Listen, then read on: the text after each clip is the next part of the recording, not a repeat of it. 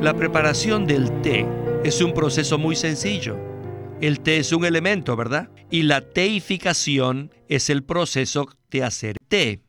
Cuando usted pone una bolsita de té en el agua caliente, al principio el agua sigue igual, pero después de medio minuto, el agua se empieza a teificar y finalmente toda el agua se mezcla con el elemento del té. Bienvenidos al estudio Vida de la Biblia con Witness Lee. Esperamos que este estudio vida los introduzca en un disfrute más profundo de las escrituras y de nuestro querido y precioso Señor Jesús.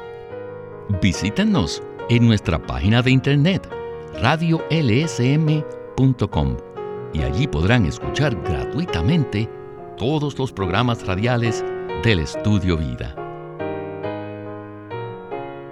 En esta ocasión, en el estudio vida del libro de Primera Tesalonicenses, veremos que la principal preocupación que el apóstol Pablo tenía por los creyentes nuevos de Tesalónica era afirmar sus corazones irreprensibles en santidad. La Biblia nos habla en diferentes porciones acerca del corazón del hombre y aparentemente se contradice. Por ejemplo, en Jeremías 17:9 dice, Engañoso es el corazón más que todas las cosas, y perverso. ¿Quién lo conocerá? Sin embargo, en Proverbios 4:23 dice, Sobre toda cosa guardada, guarda tu corazón, porque de él mana la vida. A pesar de que nuestro corazón es engañoso y perverso, también puede llegar a convertirse en una puerta para experimentar la vida divina. Hablar acerca del corazón del hombre no es fácil, ya que cambia continuamente de dirección, así como lo hace el viento. Sin duda, este pensamiento estaba en la mente de Pablo cuando escribió a los nuevos creyentes en Tesalónica. Allí él les dice que deseaba verlos cara a cara, que deseaba perfeccionar su fe y afirmar sus corazones. Por ello, ese será nuestro enfoque en este mensaje que tiene por título La necesidad de que nuestro corazón sea afirmado irreprensible en santidad. Y Alberto Santiago ha regresado una vez más al programa para ayudarnos con los comentarios. Bienvenido, Alberto. Muchas gracias, hermano Víctor. Me gustaría comenzar diciendo que según la revelación de la palabra, el corazón es una parte muy crucial de nosotros y se refiere a nuestro ser interior, es decir, a nuestra mente, nuestra voluntad, nuestra parte emotiva y nuestra conciencia. Estos son los cuatro componentes de nuestro corazón. Y ciertamente, como veremos en este mensaje, Pablo estaba muy preocupado por el corazón de los creyentes en Tesalónica y deseaba visitarlos para ministrarles la palabra de Dios y para afirmar sus corazones. Bueno, Alberto, ¿qué tal si repasamos en forma breve la secuencia que nos presenta el libro de Primera Tesalonicenses? Pablo había ido a Tesalónica a predicar el Evangelio un año antes de escribirle la primera epístola. Sin embargo, él solo permaneció allí por tres semanas. Durante ese corto tiempo se estableció la iglesia en esa ciudad. Ahora, ¿qué sucedió después de esto? Bueno, como usted acaba de mencionar, Pablo permaneció en Tesalónica solo por tres semanas, lo cual podríamos decir, pues, pues fue el tiempo suficiente de al menos poder impartirle a estos creyentes nuevos los asuntos cruciales de la fe cristiana. Y esto hizo que se levantara la iglesia en Tesalónica de una manera muy sólida. Pero sin duda alguna, todavía había muchísimas carencias en la fe de estos nuevos creyentes, debido a que Pablo no había tenido el tiempo adecuado para cuidar de ellos. Y era por eso que el apóstol que añoraba el poder regresar a Tesalónica a fin de ministrarle a estos nuevos creyentes un cuadro completo del contenido de la fe cristiana y de esta manera afirmar sus corazones sólidamente. Gracias Alberto. A pesar de que Pablo estaba muy ocupado llevando adelante la obra que el Señor le había encomendado en Macedonia y en otros lugares, en el fondo de su ser tenía la carga profunda de regresar a visitar a los creyentes en Tesalónica, para así completar la labor de afirmar su fe. En este sentido, podemos detectar esa carga en los versículos que él escribió en 1 Tesalonicenses capítulo 3. En el versículo 10, Pablo dice, suplicando de noche y de día con gran insistencia para que veamos vuestro rostro y completemos lo que falte a vuestra fe. Y después, en los versículos 12 y 13, Pablo agrega, y el Señor os haga crecer y abundar en amor unos para con otros y para con todos, como también lo hacemos nosotros para con vosotros, para afirmar vuestros corazones irreprensibles en santidad delante de nuestro Dios y Padre, en la venida de nuestro Señor Jesús con todos sus santos. Al leer estos versículos, podemos ver que la principal preocupación de Pablo era el corazón de los nuevos creyentes en Tesalónica. El apóstol les había predicado el Evangelio y ellos habían sido salvos, pero no deseaba dejarlos sin perfeccionamiento. Necesitamos poner mucha atención a la frase que él dice, para afirmar vuestros corazones irreprensibles en santidad. Bien, creo que con esto estamos listos para escuchar a Witness Lee en el primer segmento del mensaje. Adelante.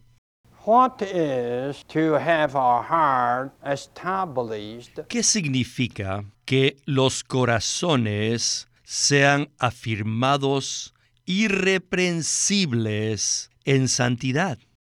Hemos visto en 2 de Tesalonicenses 2:13 que Dios nos escogió desde el principio para salvación en santificación.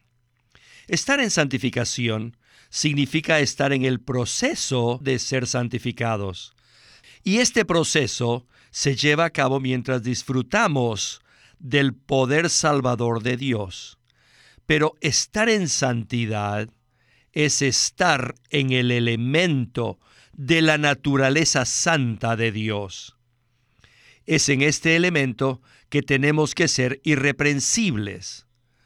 Me gustaría usar una ilustración muy sencilla para explicar el proceso de la santificación. La preparación del té es un proceso muy sencillo. El té es un elemento, ¿verdad? Y la teificación es el proceso de hacer té. Cuando usted pone una bolsita de té en el agua caliente, al principio el agua sigue igual, pero después de medio minuto, el agua se empieza a teificar y finalmente toda el agua se mezcla con el elemento del té. Asimismo, nosotros debemos ser irreprensibles en el elemento de la santidad y también necesitamos pasar por el proceso de la santificación, para que disfrutemos diariamente y aun cada hora de la obra salvadora de Dios. Ahora bien, en este versículo vemos que todo esto tiene que ver con el corazón. El Señor desea afirmar nuestro corazón a fin de que sea irreprensible y esto quiere decir que el Señor va a hacer una obra de edificación. Y esta obra de edificación es afirmar nuestros corazones. Los primeros tres capítulos de este libro concluyen con este punto, que el Señor afirmará nuestros corazones irreprensibles en santidad. Pues bien, al hablar acerca de afirmar nuestros corazones irreprensibles en santidad, Winnesley usó algunos versículos de Primera y Segunda de Tesalonicenses. En Primera Tesalonicenses 3:13 dice, para afirmar vuestros corazones irreprensibles en santidad delante de nuestro Dios y Padre. Sin embargo, en Segunda Tesalonicenses 2:13 dice, pero nosotros debemos dar siempre gracias a Dios respecto a vosotros, hermanos amados por el Señor, de que Dios nos haya escogido desde el principio para salvación en santificación. Muchos piensan que las palabras santidad y santificación se pueden usar de manera intercambiable en estos versículos, pero no es así. Entonces, Alberto, ¿podría usted explicarnos la diferencia entre santidad y santificación? La santidad se refiere al elemento de la naturaleza de Dios. Es decir, es la naturaleza misma de Dios, su constituyente. Y para que nosotros podamos ser santos, así como Dios es santo, necesitamos obtener la naturaleza santa de Dios. Y la manera de cómo nosotros podemos obtener dicha naturaleza santa es pasando por el proceso de la santificación que no es otra cosa que el proceso o la serie de pasos mediante los cuales somos que saturados y empapados con el elemento de la naturaleza santa de Dios. Así que ambos términos se relacionan entre sí, la santidad y la santificación, pero realmente son diferentes. La santidad es el elemento, mientras que la santificación es el proceso. Ahora, el deseo del corazón de Dios es que los creyentes seamos santos como Él es santo. Sin embargo, para poder ser santos necesitamos pasar por el proceso de la santificación. En este sentido, el hecho de que nuestros corazones sean afirmados irreprensibles en santidad implica que la naturaleza santa de Dios es infundida en nuestros corazones, ¿verdad? Exactamente, hermano Víctor. Es necesario que la naturaleza santa de Dios sea impartida en nuestro ser interior, el cual está representado por nuestro corazón. Y una vez que nuestro corazón es saturado y empapado por dicha naturaleza divina, entonces llega a ser que una réplica, un duplicado del corazón de Dios. Eso es lo que realmente afirma nuestros corazones y nos edifica, haciendo que seamos inamovibles, inconmovibles en nuestra vida cristiana. Gracias, Alberto. Puesto que todos los creyentes y toda la humanidad tenemos un corazón variable, necesitamos que nuestros corazones sean afirmados. Pues bien, regresemos a lo que dice Pablo en 1 Tesalonicenses 1.3. Dice, acordándonos sin cesar delante del Dios y Padre nuestro de vuestra obra de fe, de vuestro trabajo de amor y de vuestra perseverancia en la esperanza en nuestro Señor Jesucristo. Todo esto se relaciona con nuestro corazón. Escuchemos una vez más a Winnesley y el estudio vida de Primera Tesalonicenses.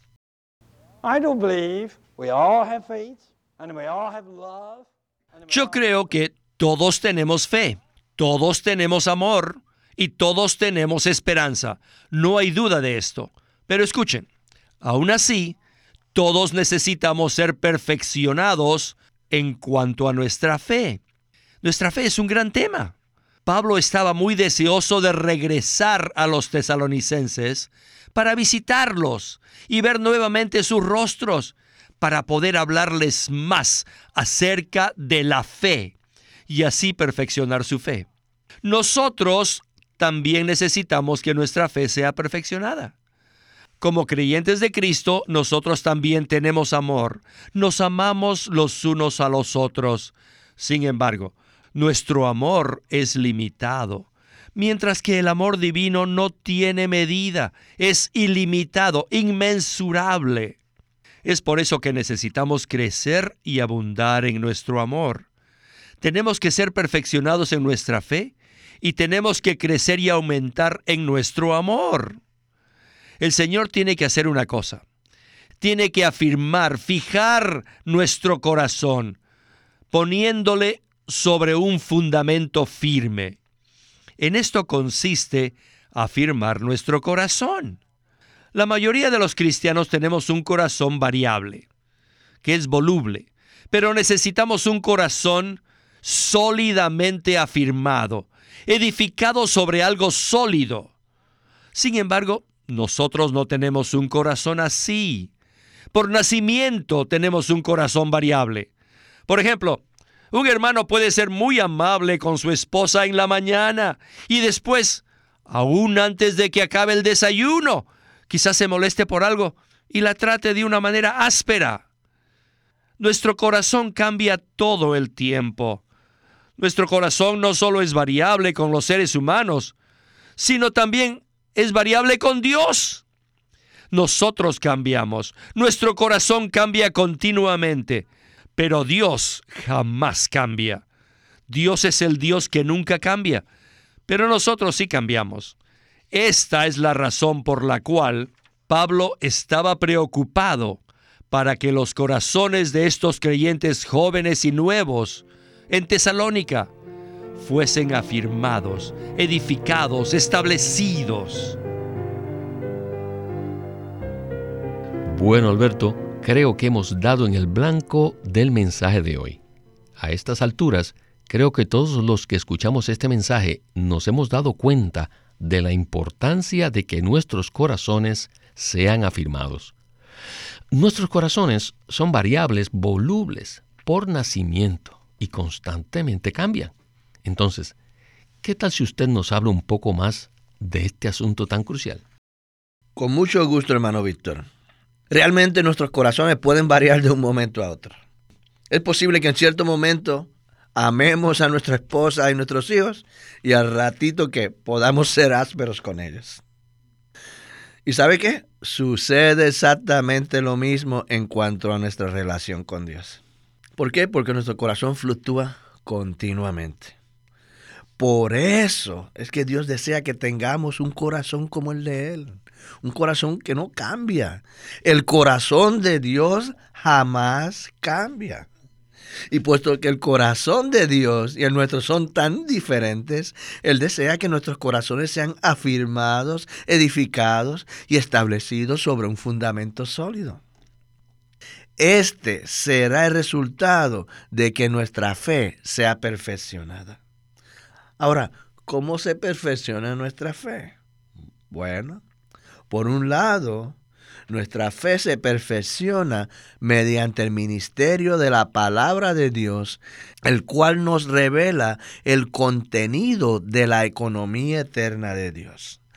Pero por otro lado, entre más se perfecciona nuestra fe, más crecemos en vida y más abundamos en el amor de Dios.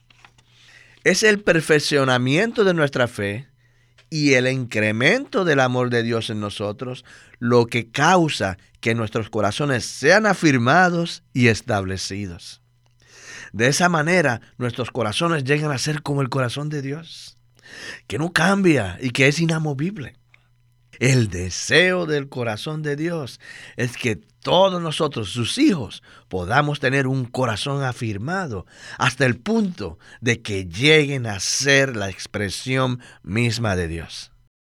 Quisiera leer ahora un versículo en Ezequiel 36:26.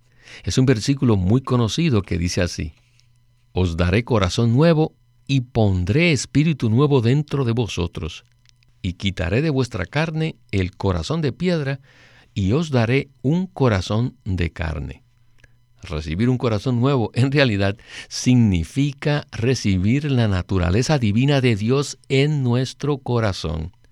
Cuando se añade el elemento divino a nuestro corazón, éste cambia y ya no es tan variable. Alberto, ¿no es esto maravilloso? Ciertamente lo es, hermano Víctor. En realidad, todo esto nos muestra que nosotros somos muy diferentes a Dios. Sin embargo, el deseo del corazón de Dios es que nosotros seamos iguales a Él. Por supuesto, en vida y en naturaleza, mas no en la deidad. Es decir, no como un objeto de adoración. No obstante, a fin de que nosotros podamos ser iguales a Él, se necesita que la naturaleza divina de Dios sea edificada y forjada en nuestros corazones y en todo nuestro ser. Amén, Alberto.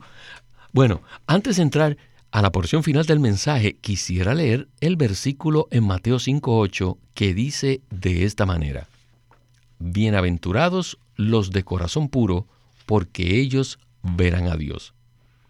Es sorprendente que en la salvación completa que Dios efectúa, Él nos recibe tal como somos, con un corazón engañoso y perverso. Sin embargo, Dios después transforma nuestro corazón en un corazón puro para que podamos verlo a Él. Esta es la obra de Dios, la cual nos muestra la transformación interior que Él desea efectuar en cada creyente. Alabado sea el Señor por esta obra maravillosa que Él está llevando a cabo en nosotros. Bien, regresemos con Winnesley para escuchar la conclusión de este mensaje tan maravilloso. Adelante. Queridos santos, no confíen en su corazón. Nuestro corazón no es confiable en lo más mínimo. Cambia todo el tiempo. En mi ministerio he conocido a miles de personas, miles. A través de los años, lo que he visto es qué cambiable es el corazón humano. Cambia todo el tiempo. Así que la necesidad crucial en nuestra vida cristiana es que nuestros corazones sean afirmados. Necesitamos ejercitarnos de una manera muy fuerte para que nuestros corazones sean sólidamente afirmados y edificados. Pero nosotros no podemos hacerlo. Solo el Señor puede establecer nuestros corazones. ¿Saben por qué nuestro corazón es reprensible? O sea, que se puede reprochar es reprensible debido a que cambia, a que es variable. Si nuestro corazón es afirmado, edificado, establecido sobre un fundamento sólido, será irreprensible. En otras palabras, un corazón irreprensible es uno que no cambia. Algunas veces criticamos a otros por ser fluctuantes, pero nosotros mismos también lo somos. Y es posible que un hermano le diga a su hija, que no confíe en cierto joven, porque es inconstante, porque es variable, porque cambia todo el tiempo. Y le decimos, hija mía, olvídate de ese joven. No quiero que tengas más contacto con él. Como padres, hablamos así para proteger a nuestras hijas. Pero permítanme preguntarles, ¿qué tal ustedes? ¿Acaso ustedes no cambian? ¿Son ustedes invariables? Nuestro corazón cambia constantemente. Ah, por eso necesitamos la misericordia y la gracia del Señor, para que le demos permiso a Él, a fin de que Él afirme nuestro corazón. El Señor está esperando, esperando por nuestro consentimiento antes de empezar su obra de afirmar y establecer nuestro corazón. Una vez que nuestro corazón es afirmado, entonces nuestro corazón será irreprensible.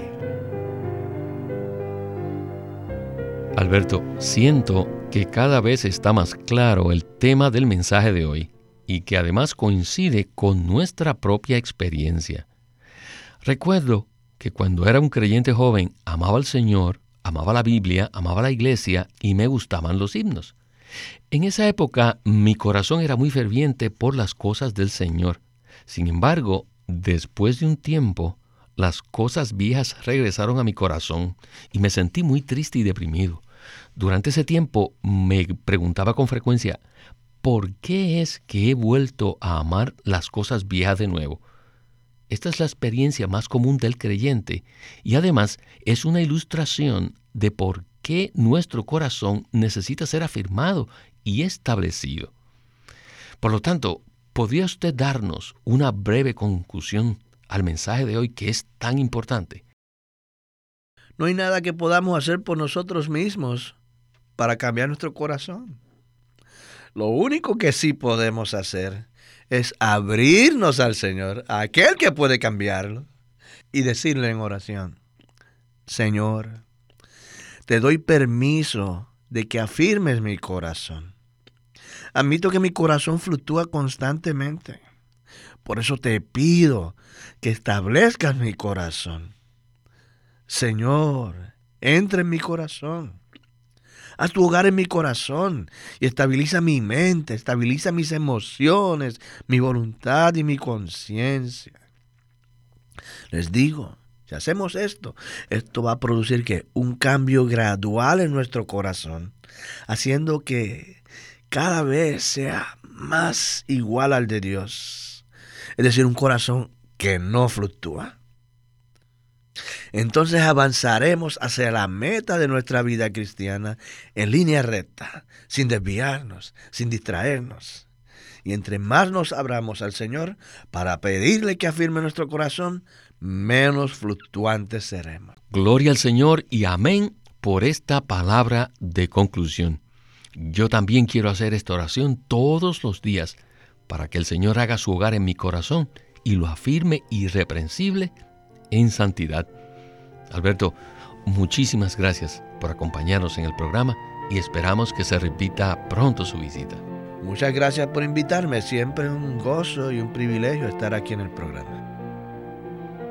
Este es Víctor Molina haciendo la voz de Chris Wilde, Alberto Santiago la de Bob Danker y Walter Ortiz la de Witness Lee.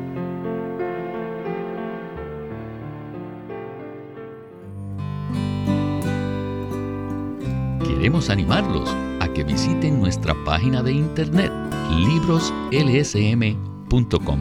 Allí encontrarán los libros impresos del Ministerio de Watchman Nee y Witness Lee la Santa Biblia versión recobro con sus notas explicativas y también encontrarán folletos, himnos y libros en formato electrónico. Por favor, visiten nuestra página de internet libroslsm.com.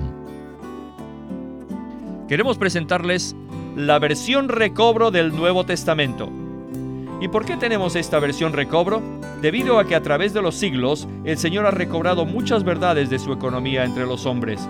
Desde los días de Martín Lutero en particular, este recobro ha progresado constantemente. A partir de la justificación por fe, la cual fue recobrada en esos tiempos, hasta la verdad de experimentar la iglesia, el cuerpo de Cristo, vista y disfrutada por muchos cristianos hoy, este recobro ha sido como un hilo dorado que une la iglesia en el tiempo. Las verdades recobradas y la herencia de los creyentes deben ser poseídas y disfrutadas por todos los creyentes hoy día. El Nuevo Testamento versión recobro reúne en un solo tomo todos estos aspectos notorios del recobro de la verdad y la experiencia de la vida cristiana. Junto con el texto tenemos extensas notas de pie de página escritas por Witness Lee. Al comienzo de cada libro se halla un bosquejo que presenta una síntesis completa del libro Ojalá que todos ustedes puedan tener acceso a conseguirse una versión recobro del Nuevo Testamento. Puede conseguirlas en su librería cristiana más cercana o llamando o escribiendo a Living Stream Ministry.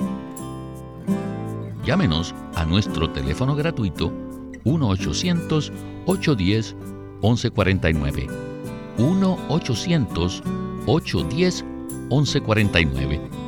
Además, si desean, pueden comunicarse con nosotros enviándonos un correo electrónico a estudiovida.lsm.org. Una vez más, estudiovida.lsm.org.